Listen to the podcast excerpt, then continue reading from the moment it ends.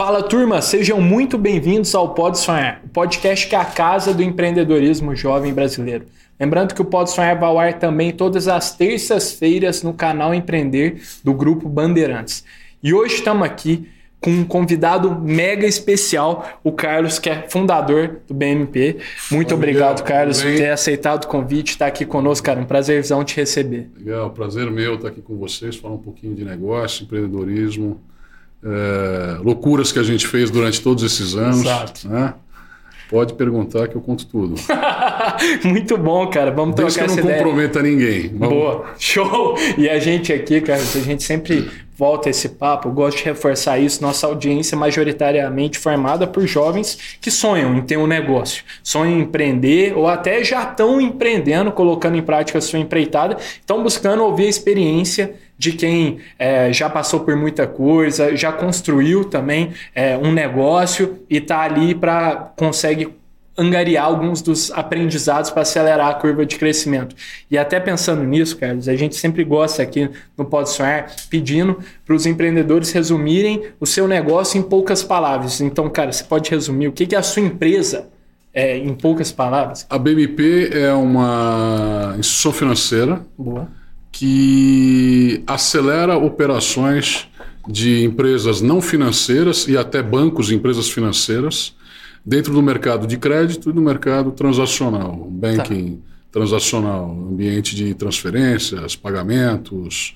Então, o que a gente faz é acelerar esse mercado, tá. de alguma forma criar um ambiente regulatório adequado para que essa operação para grandes, pequenas empresas, fintechs, possam é, alocar produtos bancários no mercado, que é um ambiente super regulado. Sim, perfeito. E de que forma que vocês fazem essa, essa aceleração, Carlos?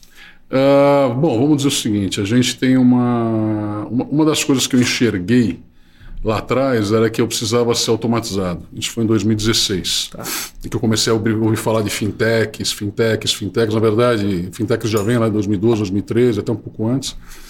E quando eu fui conversar com essas fintechs, eu percebi que eles tinham boas ideias e os mesmos problemas que eu tinha tido lá em 1999, porque eu montei a primeira fintech de crédito. A primeira. Que não existia. Isso em 1999. Caramba, a primeira. Que era para financiar e refinanciar automóveis, Caramba, veículos. Que legal. E eu sei os meus problemas, eu sei o que, que eu tive de problema. E quando eu fui conversar com esses caras em 2016, 2017, pô, tinha passado 16, 17 anos e os problemas eram os mesmos. Os mesmos. Quer dizer, não tinha novidade. Aí eu fui lá olhar o meu business plan lá de 2000, 99, 2000, que a Ernst Young tinha feito para mim. Eu falei, cara, se eu trocar três ou quatro palavras aqui, serve para vender a empresa hoje. Para você ter uma ideia como o mercado não tinha mudado. O que fez com que ele migrasse para essas ideias foi o mercado externo, Europa e Estados Unidos. Fez com que migrasse. Porque o Brasil já tinha muita automação de processos bancários. E aí, uh, uh, essas fintechs vinham, vieram para entrar nesse mercado. E eu falei, pô, vamos arrumar a, a, a, parte de trás deles, o core bancário. Porque não adianta você criar uma paginazinha de relacionamento bonitinha e você não ter todo o arcabouço bancário por trás. Então o que a gente veio é trazer o, ar, o arcabouço bancário. Sim. A gente começou. Eu, eu, eu, nunca gostei de usar a palavra de, de, de, de, Eles usam Banking as a Service, o BAS, o, o CAS, o Credit as a Service. Eu sempre gostei de usar a palavra banco da montadora. Porque eu olhava o mercado, isso bem antes de, de, de, de mercado uh, usando tecnologia, eu olhava e falava, porra, mas a Caterpillar tem a Cat Financial, a Volkswagen tem o banco Volkswagen. Cara, todas as empresas têm que ter o seu próprio braço financeiro para poder fomentar os seus clientes, os seus é, é, fornecedores, toda a cadeia e o ecossistema que vira em torno dela. E, e, por que, que um depende do outro? Eu falo, você tem um banco tradicional que fomenta a tua, tua base, que financia os teus produtos. Se esse banco tradicional resolve, de um dia para o outro, parar de operar crédito para aquele teu produto, tua empresa para e fecha. Uhum. Então, isso aí era essa visão que eu tinha. Perfeito. Quando veio essa linguagem do Banking as a Service, do Credit as a Service, que eu falei, porra, olha, olha o banco da montadora aí, todo mundo olhando, eu, eu, comecei a olhar isso. Tinha uma solução. Eu não tinha solução, mas eu tinha a esteira. Eu tinha mesa de crédito, eu tinha mesa de cobrança, eu tinha ambiente de entrada de propostas, eu tinha ambiente de relacionamento, eu tinha comportamento de banco para poder acelerar, porque eu não tinha dinheiro. É. Então eu tinha que vender o que eu sabia. Uhum. Eu tinha pouca grana. Então eu tinha que vender o que eu sabia. O que eu sabia fazer? Sabia analisar crédito? Sabia. Melhor que todo mundo? Eu não era melhor que todo mundo, mas fiquei. Porque eu tive que me virar, porque eu não tinha grana. Porque todo mundo vai na mesma direção, porque a operação gira a favor. Eu não tinha operação girando a favor, eu tive que buscar os caminhos para que aquilo desse certo, porque eu não tinha chance de errar. Então nisso eu fui pesquisando um monte de gente, fui pesquisando no Brasil, fui pesquisando fora. E eu fui delineando os modelos de negócio. E aí o que aconteceu? É, não que a gente ficou bom de cara, mas a partir de você acertar um, dois, três, começa a chover gente atrás de você para entender o que você faz. Perfeito. E aí você começa a ter um negócio muito legal que é o volume de informações vindo de todos os lados. E aí você consegue apurar melhor até o teu negócio. Então o meu negócio construído lá em 2016, 2017 não é o mesmo de hoje, ele está muito melhor. E ele vai estar tá muito melhor daqui um ano, daqui dois anos, daqui três anos. Porque a gente está sempre atento às informações que vêm do mercado, por piores que sejam. As piores, de vez em quando, são as melhores. Sim, faz né? sentido. Então é isso que a gente faz. Para levar como aprendizado. Essa já é Exatamente. uma baita dica, né? É. é, Carlos, do amadurecimento assim da empresa ao longo do uhum. tempo. Né? Imagina um banco sem dinheiro. É. Um banco sem dinheiro. São bancos, você tem financeiros, você não tem dinheiro para emprestar. Você faz o quê? É. Né? E aí a gente abriu um fundo de investimentos para captar dinheiro, um FDIC, uhum. Fundo de Direitos Creditórios.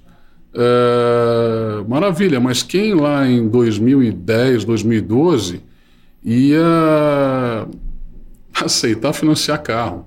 Tá. Pô, mas peraí, o cara leva para mim e falou assim: mas peraí, você montou um negócio para concorrer com o Itaú? Para concorrer com o Pan-Americano? Isso é bem louco, né?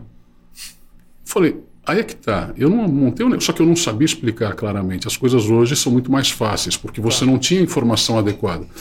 Mas existia uma ineficiência, e esse mercado, quanto maior, mais ineficiente. E aí sobra brecha para você trabalhar. O que acontece é o seguinte: você não pode achar que o teu concorrente é o cara do mercado. Você tem que procurar onde ele é ineficiente e é lá que você vai arrumar. Olha, que interessante. Tá? Então é isso que eu sempre fiz, eu sempre procurei isso.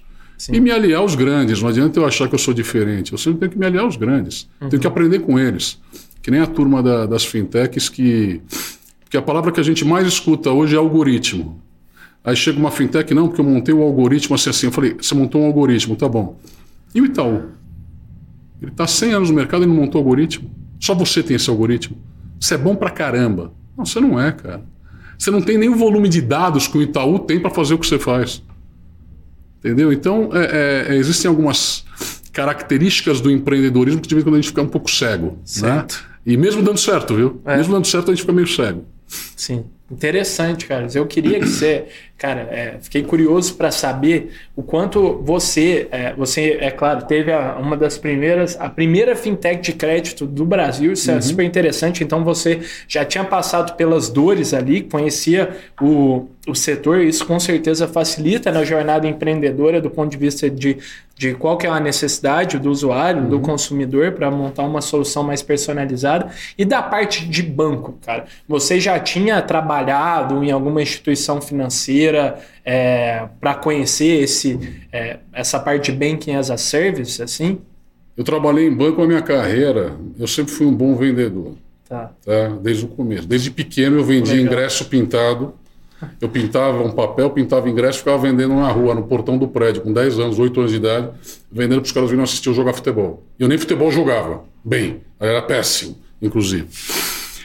Mas, na verdade, eu até segurança fui. É mesmo? É, era grande, grande. 1,98m, porra, você vem aqui, é você mesmo que vai ser. Ainda falava bem inglês, pô, melhor ainda, você vai para dentro do camarim aqui do, da banda estrangeira aqui para você. Então, na verdade, eu sempre me virei disso daí. Tá? É... Quando eu fui trabalhar em banco, na verdade, o mais engraçado é que eu queria trabalhar no Banco Garantia. Tá. Hoje é engraçado você falar, porque tem americanas aí no meio, talvez não seja o melhor caminho, mas eu queria trabalhar no Banco Garantia. E eu fui lá e fiz entrevista no Banco Garantia. Mais engraçado que eu fiz com o Jorge Paulo Lema a entrevista. E eu não tinha a mínima ideia quem era o Jorge Paulo Lema. É mesmo, eu fui descobrir cara? ele cinco anos depois na televisão quando eu vi uma entrevista. Falei, pô, esse cara, ano, cara, esse cara me entrevistou. Isso aí foi 90, 91 por aí. 90, 91. É. Pô, esse cara me entrevistou. Pô, ele que é o presidente. O presidente do banco me entrevistou. Falei, pô. E aí eu não fui aceito. Tá. Mas eu não desisto. Então no ano seguinte eu voltei lá, mandei meu currículo de novo. Uhum. Aí a, a, o RH lá da, do Garantia me chamou. Falei, porra, me chamou que. Pô, vou lá. Eu cheguei lá e tomei um banho. Porra, Carlos, você Obrigado por você ter enviado o currículo, obrigado por seu interesse, mas é, você não tem perfil para trabalhar aqui. É mesmo? Direto assim. Cara, eu fiquei frustrado realmente, e para você ter uma ideia, hoje eu tenho vários clientes que são empresas do grupo 3G deles, vários. Olha. Inclusive, eles vieram falar comigo para analisar nossa empresa. E toda a reunião que eu tenho com esses caras, eu conto essa história para eles. Os caras falam, porra, de novo, você vai contar a história que o Garantia te chamou, que você não sei o quê, que você não, não foi aceito. Falei, cara, eu tô te contando, não é para você ouvir, eu tô te contando para eu ouvir. Para eu lembrar que não tem barreira, meu. Se eu tô aqui hoje sendo contratado por eles e lá atrás eu não tinha perfil nem para trabalhar para eles, é porque você também consegue fazer as coisas, se você uhum. quiser. Né? É. Então, uh, eu fui trabalhar lá. E aí eu não fui aceito. Aí um amigo meu me arrumou um emprego no Banco Mercantil de São Paulo, antigo Finasa. E eu fui trabalhar na Finasa Leasing, na empresa de leasing. Meu papel era vender leasing. Eu não tinha a mínima ideia o que era leasing. Me trancaram numa sala, me deram um contrato, mandaram eu ler. Eu aprendi leasing em dois dias. Não, eu não aprendi leasing em dois dias. E me colocaram para vender aquilo que eu não sabia vender. Show. Mas eu sabia que quanto mais gente eu visitasse, mais chance de vender eu tinha. Tá. Então era engraçado porque eu ia nas agências do banco, a gente sempre tinha que levar um gerente do banco para junto conosco. Só que eu fazia tipo seis, sete, oito visitas no dia. Eu passava uma empresa, eu parava e entrava. Era, eram outras épocas, tá? As uhum. empresas eram mais abertas, né? Tinha gerente que não queria mais sair comigo para visitar. Quando eu chegava na agência, o cara ia no banheiro, o cara sumia da agência, porque ele não queria. Entendi. Ele queria ficar na zona de conforto dele lá na agência, no ar-condicionado, é. entendeu? E, e, aí começou essa história. De lá eu fui para o Banco Francês Brasileiro, fui para o Banco Safra. É, fui embora para os Estados Unidos, fiquei uma temporada lá, um ano, um ano nos Estados Unidos. Fui estudar um pouquinho lá. Na verdade, fui estudar, mas tentei abrir um negócio lá. Depois voltei, fui trabalhar na Cutia Trading, na área de, de, da financeira da Cutia. E aí, em 99, começou a saga. Começou a saga. É. Cara, começou em 99, já tem um bom tempo, cara. Eu tinha 28, é, tô 28. com 52, eu tinha 28. Legal, é. muito bom. Eu acho até, cara, isso que compensa para nossa audiência aqui entender um pouco mais o que, que é, é Banking as a Service, cara. Se você tá. puder, assim, explicar, assim, eu sei que, você, que é um desafio, o setor financeiro é cheio de termos. É. Isso, então, vamos lá. É, vamos ser bem direto do que é Banking as a Service. A palavra Banking... Tá seria produtos bancários, oferta de produtos e serviços bancários como serviço. Normalmente um banco faz uma oferta de um produto de crédito, ele faz uma oferta para você usar uma conta dele, né? fazer um Pix, fazer um TED, uhum. é, através dele. O que certo. a gente faz é como serviço. Então, esses são produtos que podem ser ofertados através de empresas não bancárias. Tá? Um exemplo, vamos lá, uh, nós tivemos vários clientes, temos ainda vários clientes, mas vamos supor, a Cielo queria ofertar uh, crédito para os uh, clientes deles, para os estabelecimentos comerciais que usavam a maquininha da Cielo. Certo. Ele queria ofertar capital de giro. E quem são os donos da Cielo? Banco do Brasil e Bradesco. Tá. Só que isso, até o Banco do Brasil e o Bradesco se mexerem para que isso acontecesse, eles precisavam entrar nesse mercado. Então o que, que era? Era uma, uma operação de capital de giro, então, nós entramos e construímos, junto com eles, toda a parte tecnológica para que essa oferta pudesse ser. Uh, pudesse acontecer. Então, nisso a gente está falando da área de crédito. Aí a área de banking, a área transacional, é você ter uma plataforma bancária que de alguma forma pode ser utilizada, todos os meios de pagamento que você disponibiliza, como serviço para terceiros. Então vamos lá, é, é, normalmente o banco trabalha de dentro para fora. Né? Qual que é a cara que você vê do banco? Você vê a agência, você uhum. vê o uhum. aplicativo. O aplicativo. Né? É isso que é você isso. vê, correto? É isso. Perfeito. O Banking as a Service, você não vê isso. Você vai ver, por exemplo, uma rede varejista e você vai usar um Pix para pagar, uma API de Pix, né? É, onde você vai se conectar, e esse Pix é de algum banco, que é que faz o servicing para esse varejista. Então, esse é o processo do Banking as a Service. E aí a estrutura, a estrutura da instituição financeira, ela está regulada ela é regulada pelo Banco Central e ela segue normas, ela segue normas de segurança, normas de compliance, que ela pode fazer essa oferta de, de, uhum. de, de produtos. Legal. E não simplesmente você sair fazendo sem ter essas autorizações, licenças, capital de reserva uhum. para proteger as operações simplesmente. Show, legal. É, uma, é um setor que é muito bem regulado, né, cara? Imagina assim, o tanto de instituições, regulações que existem uhum. é, para atuar no setor financeiro e até pensando na nossa audiência aqui, que fica muito curiosa, como que os negócios são é, iniciam, como que eles, é, como é o começo, como Como que é? Tem que investir muito dinheiro, cara. Eu queria que você contasse um Você pouco quer lá em saber 99. como é ou como deveria ser? Como, o seu, como foi a sua jornada nesse, Tá, vamos lá. nesse meio? Lá em 99, nenhuma fintech você teve que abrir mão de. Cara, de você Bom. investir o seu próprio dinheiro, buscou. O problema é que meu próprio dinheiro eu não tinha. Tá. né? Eu tive um ex-diretor meu que virou meu sócio, mas é, o que acontece é o seguinte: empreendedor do mercado financeiro ele é um negócio meio atípico, tá? Porque o mercado financeiro exige muita segurança e robustez e reputação. E como é que você vai fazer isso sendo empreendedor, né? Ou você é um empreendedor rico que vai entrar no mercado financeiro, ou você vai ter que se provar Uhum. né? Então, para você se provar, é, é, você tem uma necessidade de volume de trabalho e produtividade. Perfeito. Só que você não sabe o que é produtividade, você não sabe o que é eficiência até que você aconteça. Então você tem que estar disposto a trabalhar muito. E quando é trabalhar muito, é trabalhar muito mesmo. Mesmo. Eu tenho hoje uma empresa, um banco muito bem a- a- absorvido pelo mercado e eu continuo trabalhando 11, 12 horas por dia. Tá? Eh, então, isso é muito da tua natureza, do teu, do teu DNA, É. se você está pronto para isso ou não. Então, a primeira coisa é a produtividade. Então, para você entrar nesse segmento, tá, não adianta você ter só uma boa ideia. Tá? Muita gente, a grande maioria. Se você pegar, tem o Distrito Fintech, que ele faz um mapeamento de fintechs. E ele faz desde, se não me engano, 2015, se não me engano. Se você pegar o mapeamento que ele tem, o mapa cresceu de 2015 para 2023. Só que a grande maioria das empresas não existe mais. São novas. Então a chance de você ter uma mortalidade rápida é muito grande. Por quê? Você precisa ter uma ideia boa. Tá? Um negócio bom. Você não pode inventar a roda porque o mercado financeiro não, não permite que você seja um inventor. Tá. Porque você vai precisar de muito dinheiro para provar que a sua invenção é boa. O que você precisa fazer é o seguinte: pegar o mercado e ver aonde ele é ineficiente. Ou, se você for para a tecnologia, qual é a ferramenta que, se eu desenvolver, ou eu conectar, ou eu orquestrar, vai facilitar a vida de alguma operação em algum banco, alguma instituição financeira, que para ele fazer, ele se mexer, ele vai levar um ano e meio para fazer isso e eu consigo fazer em 30 dias. Não é fácil, você tem que enxergar esses caminhos. Então você pode ser uma ferramenta só, e aí você não tem problema de risco financeiro, você não tem, você vai investir numa ferramenta, você vai, ser, você vai ter desenvolvedores que façam isso, você vai ter uma tecnologia adequada para fazer isso. E aí tudo vai depender do, do teu apetite por pelo que você quer, né? Tá.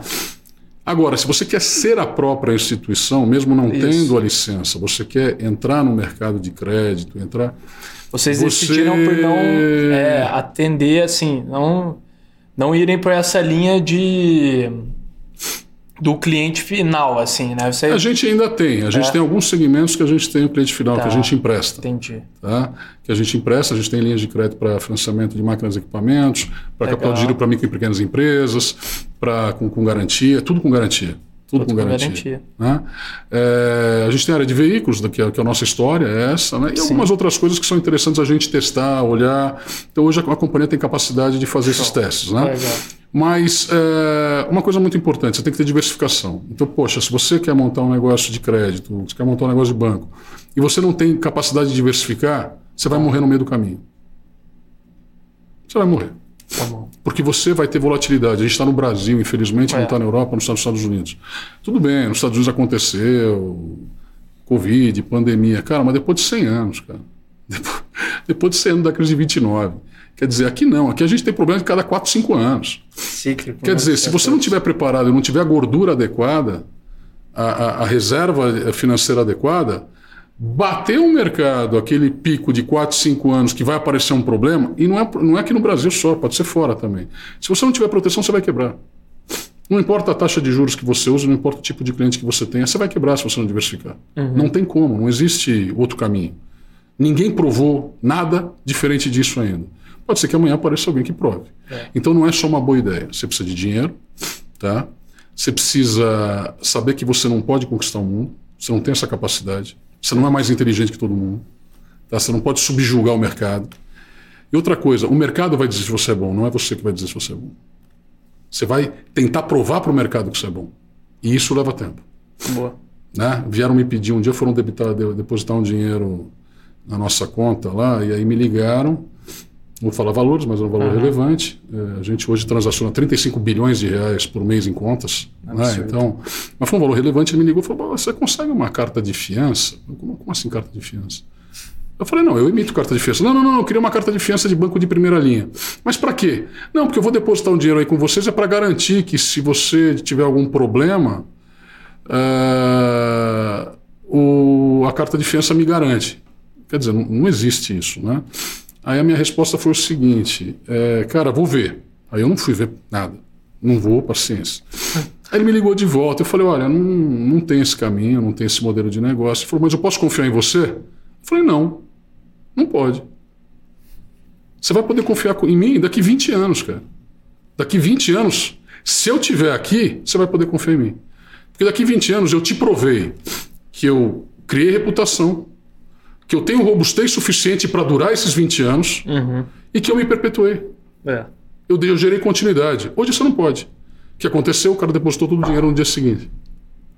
Entendeu? Gerou a confiança. É, confiança. É. Tá? E é assim, e você não pode mesmo. Transparência e confiança no mercado financeiro é tudo. É tudo. Tudo. Cara, tudo. Que interessante. Uma conversa pela metade, eu não faço negócio. Olha que interessante, né? Porque é. às vezes, da perspectiva de quem é, um, empreende no setor e está ali só usando serviços financeiros para.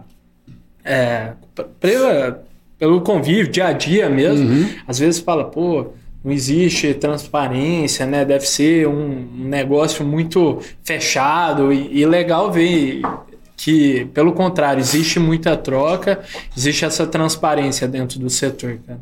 Não, é necessário ter. Tá. Porque senão você não se perpetua. Não tem como. É. Tá? Eu, eu li num livro do, do, do, do Edmond Safra que você tem que construir o seu banco para durar 100 anos. Não importa quanto ele vai durar, mas tá. a tua cabeça tem que fazer para que ele dure. Que ele tenha essa capacidade, essa robustez. E é exatamente isso. Se você não passar desde o primeiro dia a pensar desse jeito, então essas operações alavancadas, fintechs, startups que fazem isso, elas uh, vão passar por muita dificuldade. Tá. Né? Vão isso é interessante. Ainda mais na nossa geração, né, cara? cara é, as pessoas estão muito ansiosas para empreender, ter resultados rápidos, então é legal trazer essa perspectiva de longo prazo. Eu acho que vale para não só para o setor financeiro, mas todo mundo pra vai começar coisa. um negócio. Então, qualquer coisa, muito trabalho, é. muita dedicação, muito trabalho, muita dedicação. É, análise no detalhe, comparação com outros concorrentes, não subjugar o concorrente nunca. É. Nunca. Ah, não, mas o negócio dele não é bom, é muito melhor. Não, não é não, cara. Depende do cliente que você vai atender. Uhum. De repente, ele pode não ser bom para esse cliente, mas para o outro pode ser. O, o, o, teu concorrente é muito melhor. Uhum. Então você tem que estar tá pronto para isso. É. Para se proteger e pensar na frente. Sempre. Legal. Interessante, interessante, cara. Dizer, quanto isso, cara, vamos dar sequência nesse papo, tá super rico. Eu vou dando um recado para a turma aqui, tá nos assistindo no canal do YouTube Pode Sonhar Podcast, em todos os streams de áudio, ou no canal do YouTube do Poder 360 deixa o episódio rolando aí. Mas para quem está nos vendo no canal Empreender do Grupo Bandeirantes, a gente está indo dos comerciais, mas volta já já.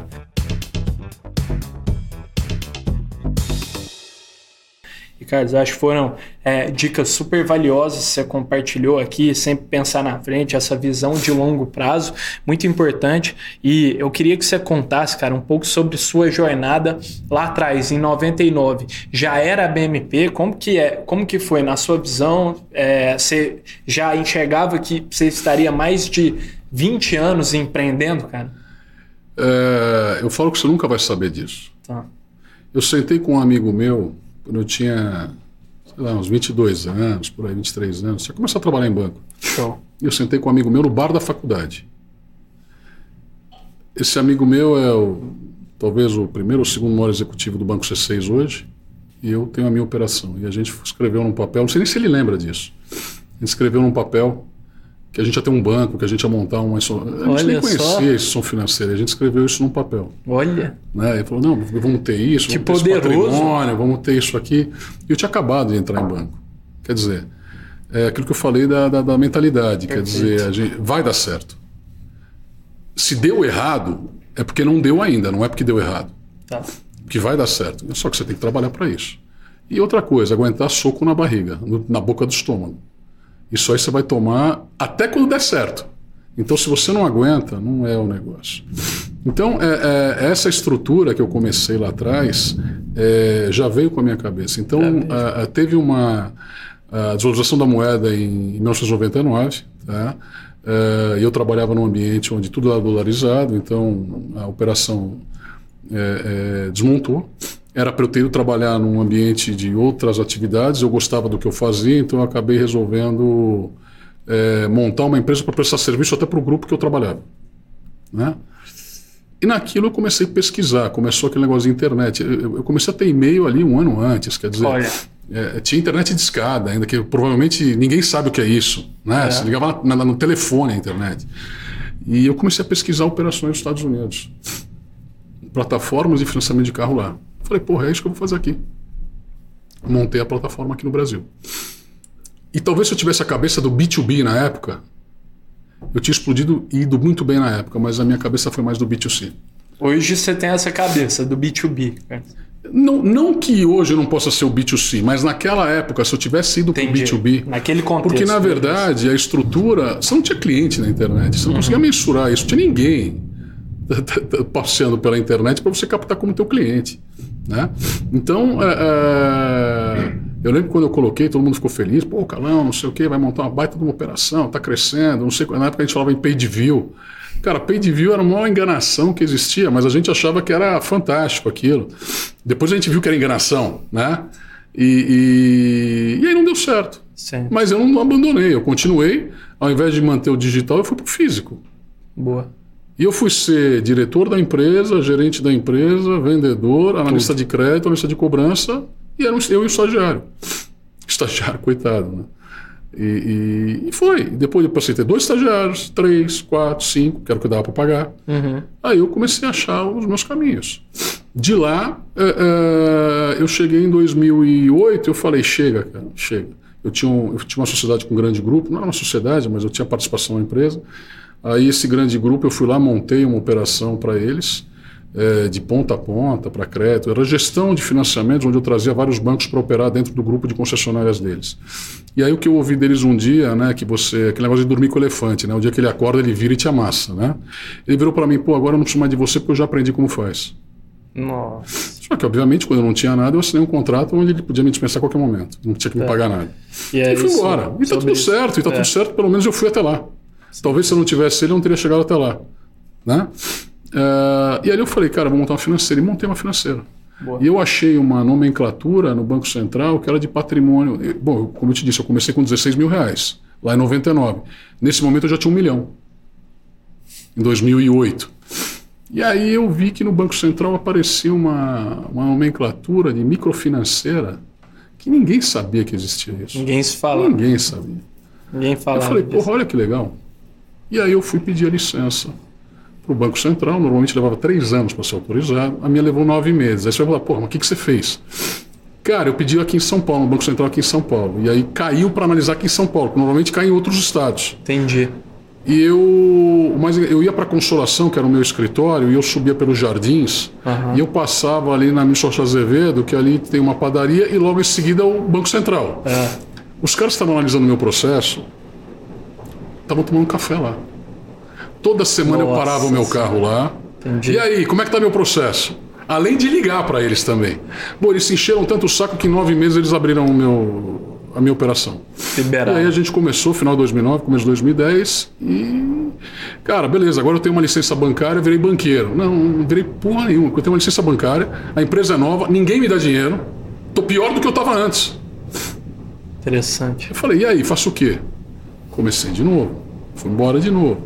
E aí vai, trabalha, começa a vender serviço, aí pega o dinheiro do serviço, põe no crédito, empresta no crédito, pega um, vira quatro, e aí de repente você começa a ter inadimplência, você tem que controlar a inadimplência, mas você tem que vender serviço também.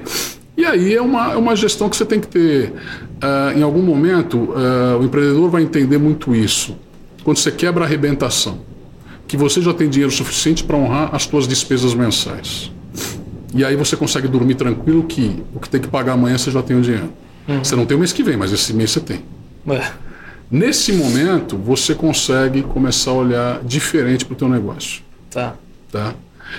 Só que também não pode sobrar muito dinheiro. Porque sobrar muito dinheiro, você perde eficiência. Você começa a olhar para outros lados.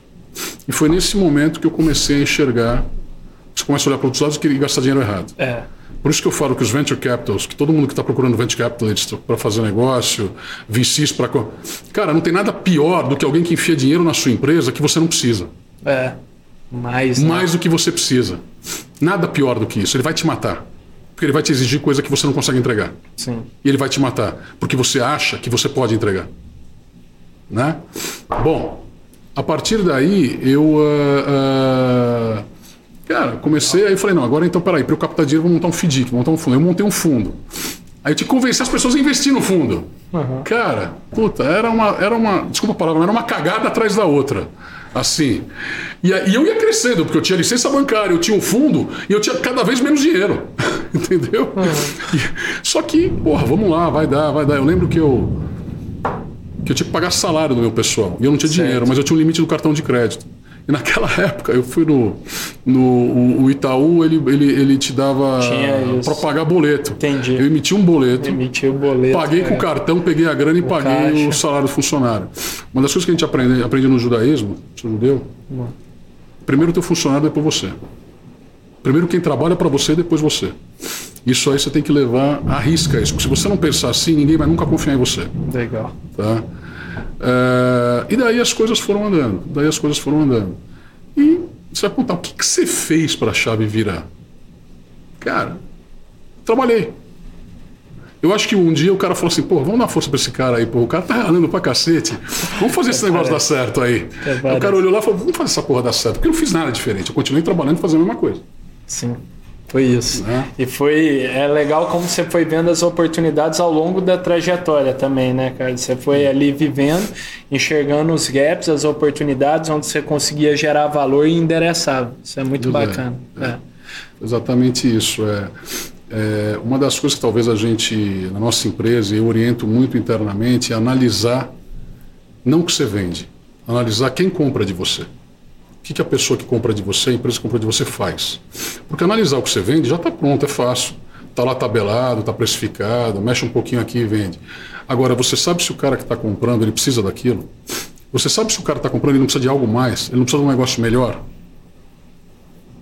Tá? E é aí que a gente ganha. É, foco no cliente, na necessidade dele e entregar Exatamente, isso. é Muito isso. legal. E aqui, cara, a gente está fazendo uma live aqui no TikTok com a audiência, cara, e teve uma pergunta do Jorge Ezequiel para você sobre o Silicon Valley Bank. Por que esse banco das startups faliu? Como isso afetou o mercado, cara?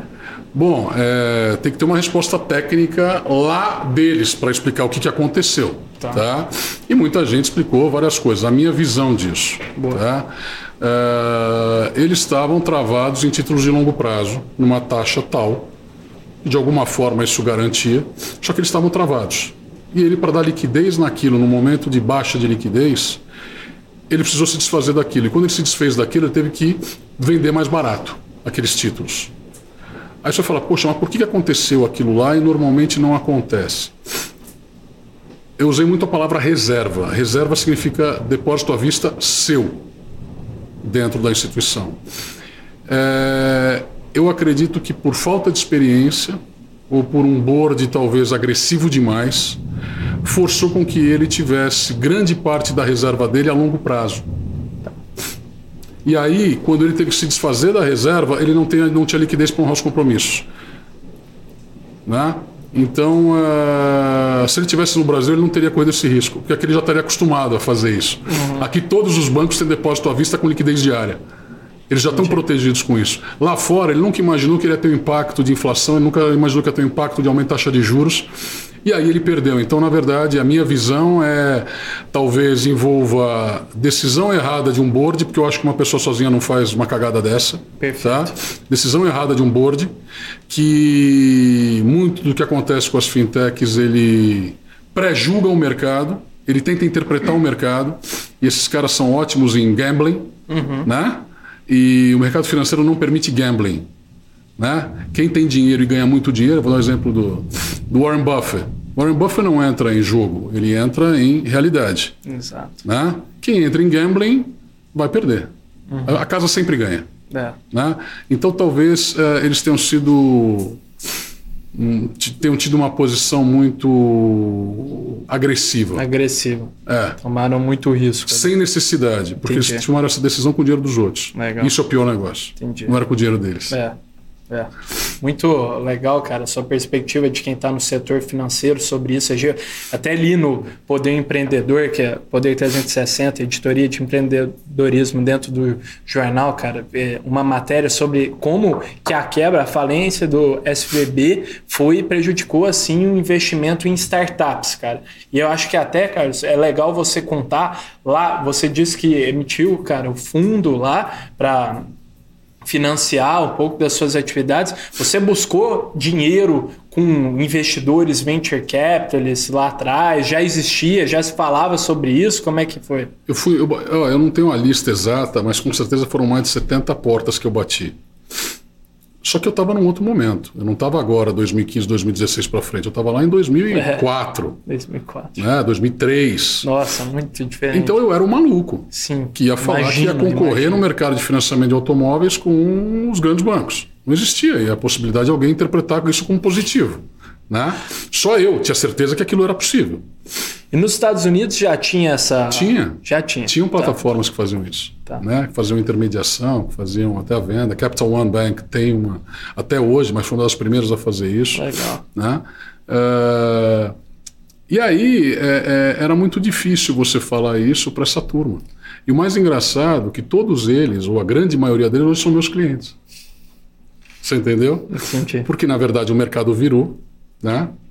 Eu lembro que tem um, tinha um amigo meu de colégio muito rico, muito rico. E ele tinha um fundo de venture capital. Não, um seed money com venture capital. E eu liguei para ele. E eu falei, pô, Sou lembra de atrás. mim, não sei o que, lá atrás.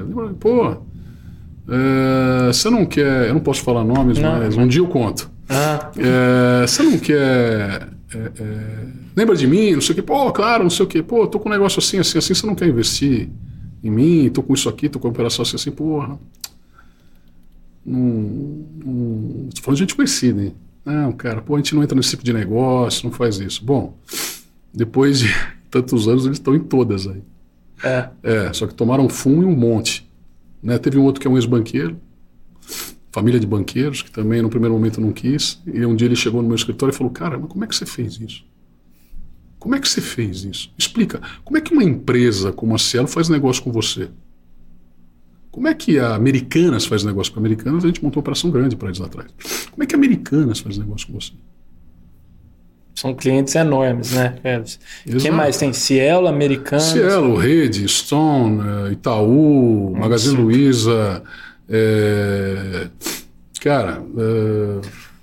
todos dado, os grandes, você pode chamar, todos os grandes varejistas. A noção de grandeza. De grupo Via, Via Varejo, Via Varejo Absurdo. Caso Bahia. E a noção de grandeza que vocês costumam usar dentro da BMP, cara, é, é o volume transacionado? Vocês divulgam o faturamento, alguma coisa? Está no Banco Central. Né? É. O balanço é divulgado no Banco Central. Tá? É, o transacional ele não aparece porque só é só comunicação via Instituição Financeira e Banco Central. Eu posso te falar que a gente transaciona 35 bi Uhum. No mês passado foi isso, na, no mês, em transações bancárias, né? É, TED, PIX, pagamento de boletos, é, pagamento de transações. E o ano passado a gente fez. É, é, é foi originado o mercado e nós, de alguma forma, participamos de, de algum jeito obviamente com todo o regulatório, mas algumas delas a gente teve fund, algumas delas a gente teve é, toda a esteira de crédito e assim por diante. É, foram 20 bilhões de reais em crédito, 20 bilhões, aproximadamente 8 milhões, 8 milhões de operações. Esse ano a gente deve chegar a 29 bilhões de crédito. Legal. Coloca a gente aí entre as 20 maiores instituições do país. Muito bacana. É, em termos, é que a gente nunca vai aparecer na lista porque a gente vende tudo. É. Então, mas passa por lá. Passa por lá, passa de alguma forma passa. Passa é. por lá, exatamente. E a galera às vezes não, nem sabe, nem dá notícias. Né? Uma coisa que o empreendedor não pode ter é ego. É ego. Ele não pode ter ego. Ego e palco. Apesar de eu dar muita palestra hoje, porque faz parte do meu negócio, ego e palco. Não pode ter isso.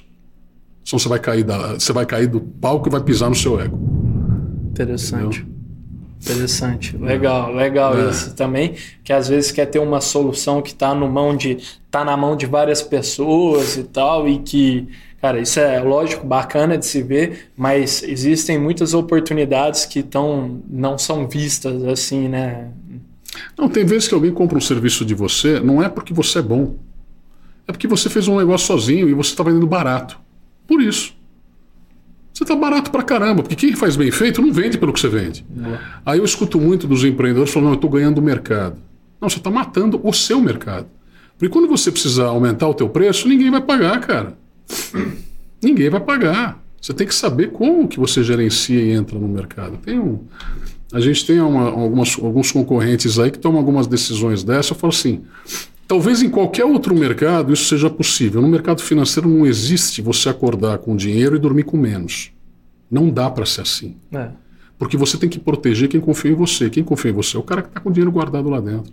É o cara que tomou um crédito teu. Você precisa proteger esse cara. Então, se você produziu no dia, você gerou mais negócios no dia, você tem que ter mais dinheiro para garantir o que você gerou.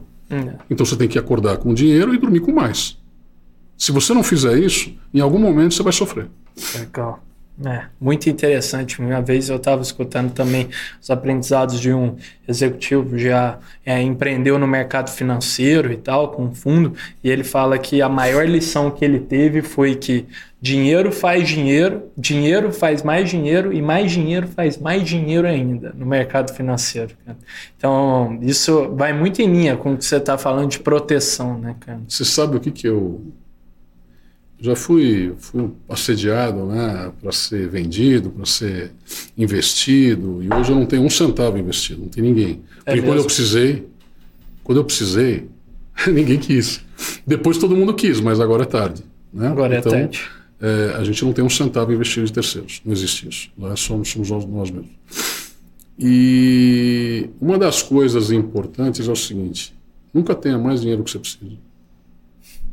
E se você tiver, guarda muito bem. Guarda muito bem. Tá? E quando alguém vem te oferecer dinheiro para investir no teu negócio, pergunta se ele tem cliente para te dar ao invés de dinheiro. Porque se o teu negócio é bom e você tem cliente, você vai fazer dinheiro. Agora, se o seu negócio não está provado ou não tem escala e você recebe dinheiro, você vai queimar o dinheiro e não vai conseguir trazer o cliente. É. Né? Então, Interessante. É. Muito legal isso. É o que vem. Vem, é. pô, eu tenho aqui tantos milhões para investir, não sei o que. Eu falei, quantos clientes você tem para me dar? É. Legal isso, né? De tá. trocar, assim, enxergar que colocar o cliente no centro e, e sobre pô, o dinheiro, quanto isso também é relativo. Sobre o excesso, às vezes tem esse sonho de ter uhum. muito e, e que isso, na verdade, se você coloca em perspectiva, pode ser prejudicial.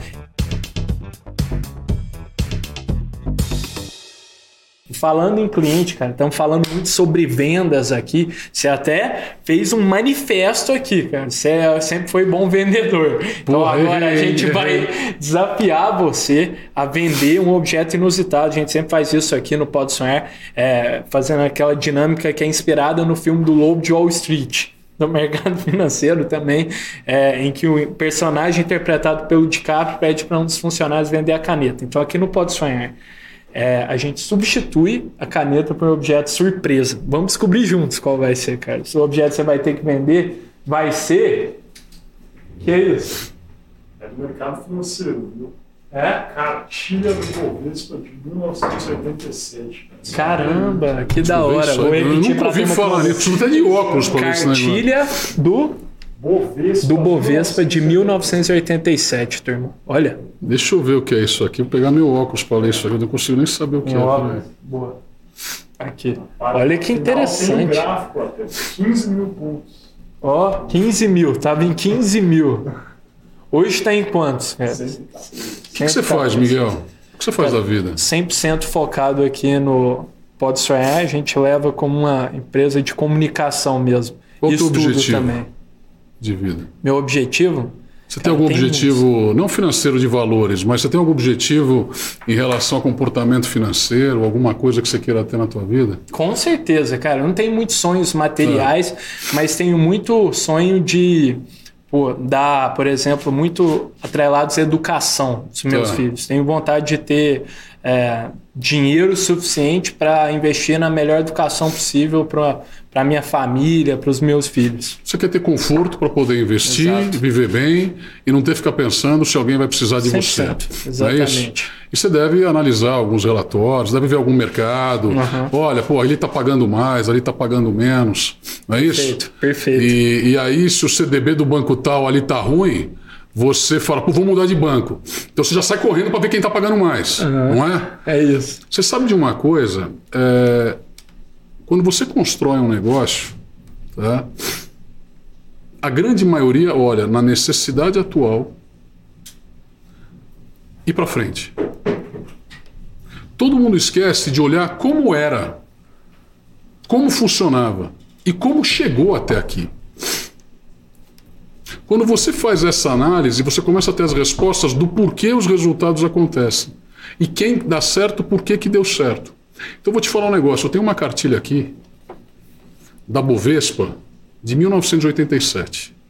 Então você pega todas essas suas informações aí que você está coletando no mercado para tomar decisão aonde você vai investir, faz um comparativo com isso aqui de como era. Se tem alguma relação. Isso aqui te custa 100 mil reais. Que é praticamente, praticamente 10% do seu patrimônio. Tá? Tá? Eu não vou te garantir, porque mercado financeiro a gente não garante, né? Uhum. Resultados anteriores não garante resultados Resultado futuros, futuro. correto? Perfeito. Mas eu te falo o seguinte: se você não ganhar pelo menos 10% no próximo ano para pagar isso aqui, eu recompro de você. Animal. Tá? Então, quase com uma garantia, cara. Vou levar, pô. Muito bom. Você só esqueceu do negócio. Eu ah, vou ganhar de você. É. Porque eu vou recomprar pelo preço que eu te vendi. Vou pegar o teu dinheiro, vou aplicar o teu dinheiro na Selic de 12 ao mês. 100%. Vou ficar com 12 mil reais e vou te pagar 100, que eu vou ficar com 112 mil, te pago 100 para recomprar se não der. É isso, por isso tem que virar banco, né, cara? Esse é o aprendizado de hoje, tem que virar banco. muito bom, muito bom. Cara, a gente sempre passa esse desafio para quem está nos assistindo. Espero então, ter passado. Muito bom, muito bom, foi aprovado. Só que quem acha que consegue vender essa cartilha o Bovespa de 1987, melhor que o Carlos. Manda uma DM pra gente lá no nosso Instagram. A gente vai ler a melhor resposta no episódio adiante, eu te mando. Sensacional, Carlos. sensacional. Fechou? Nosso Instagram, arroba pode sonhar PDC. Fechou? Muito bom, muito bom, cara. Que objeto clássico, sensacional. Muito bom. Cara, eu vou te falar que tem gente pagando, viu, nisso aí, viu? Tem é? uma turma antiga de mercado aí que se você colocar no no, no, no, marketplace aí de venda, vende. Bom saber. Porra. Bom saber, hein? Os caras estão pagando caro por coisa que você nem imagina. É, bom saber, muito bom. E, cara, é, cara, você foi engraçado até, cara, você mencionou quais são. É, usou na venda a técnica de me conhecer um pouco mais, quais são os meus objetivos para fazer uma venda mais personalizada. E aqui no Pode Sonhar a gente tá, é, faz nosso podcast sabendo que os, os empreendedores são muito orientados a seus sonhos, seus objetivos, onde eles sonham chegar. Queria que você compartilhasse o seu, cara. Seu sonho como empreendedor, também com o seu negócio, para o horizonte de tempo que você quiser estabelecer. Então, em dois, cinco ou dez anos. Cara, eu, eu posso te dizer que eu cheguei muito mais longe do que eu imaginava. É mesmo? É só que acontece que eu nunca medi aonde eu queria chegar. Tá. tá? Eu sempre trabalhei para dar certo. E não importava mais quanto eu tinha de dinheiro. Eu sempre trabalhei para fazer as coisas darem certo. E eu poderia hoje não fazer mais isso. Eu poderia soltar na mão dos meus diretores e. Aí falar, mas você é concentrador demais. Não, eu gosto do que eu faço. Né? Então eu não vendo porque eu gosto do que eu faço. Eu sei que eu tenho como contribuir muito no mercado financeiro brasileiro. Baita aprendizado, Carlos, cara. Queria te agradecer demais, cara. Por Valeu, todo... Miguel. Parabéns muito... pelo programa. Cara, sensacional. Parabéns. Todos os aprendizados aqui, não só da sua jornada, mas todos os insights que você compartilhou aqui foi super rico para mim, de verdade. Legal. E para todo mundo que tá assistindo, tenho certeza que foi também, cara. Não, muito obrigado. te agradeço aí, é bom bater papo. É, o empreendedor gosta de contar a história dele sempre. Não tem empreendedor que não gosta de contar. tá? É, porque, na verdade, é, é você cara, é o teu sucesso, que você colocou teu sangue ali. Sim, total. Então, é, é, você não vai ficar atrás da porta ali escondido. Você, não é que você quer se expor, mas você se, orgulha daquilo que você fez, cara. Foi muito, foi muito sangue derramado, muita lágrima derramada durante muitos anos. É. Então, você se orgulha daquilo que você fez, né? Então, eu gosto de compartilhar assim, eu acho que é uma história legal, eu acho que Sim. tem muita gente que fala comigo de vez em quando sobre o que que você achou fazer isso, de fazer aquilo. Hoje eu participei de, um, de, um- de uma financeira, uma instituição financeira do Rio Grande do Sul me chamou para eu ser advisor, participar do, do, do- do comitê de planejamento estratégico deles. E eu falei lá, era para falar uma hora, eu falei uma hora e quarenta. Né? Eu falo pra cacete também, então é foda isso. Mas ah, ah, ah, o mais legal é que é, é, é, Essa troca. eu vou dando a informação. Sim, Quer dizer, é, é- é claro que sempre tem o cara do outro lado que fala, ah, puta bobagem, puta coisa idiota. puta Cara, esse é, pior, esse é o pior cara. O melhor cara é aquele negócio. O que ele está falando não está certo, mas eu vou ouvir porque eu não vou fazer isso. Uhum. Aquilo lá está certo, mas isso não está certo. Mas é bom eu ouvir que ele pensa desse jeito, porque para eu não fazer errado. É. né? Então você tem sempre os dois lados. Né? Legal. Muito bom, cara. Muito obrigado novamente, cara. Foi um Obrigado, prazerzão obrigado, te obrigado, receber. obrigado, obrigado. Valeu demais. Então, turma, muito obrigado para você que ficou até aqui. Não se esqueça de se inscrever no nosso canal, de curtir esse, de- desse episódio, também de comentar o que você achou. Lembrando que o Pode Sonhar vai ao ar todas as terças-feiras no canal do YouTube do Pode Sonhar Podcast, em todos os streams de áudio, no canal do YouTube do Poder 360 e no canal Empreender do Grupo Bandeirantes. Fechou? Vejo vocês na próxima e tamo junto.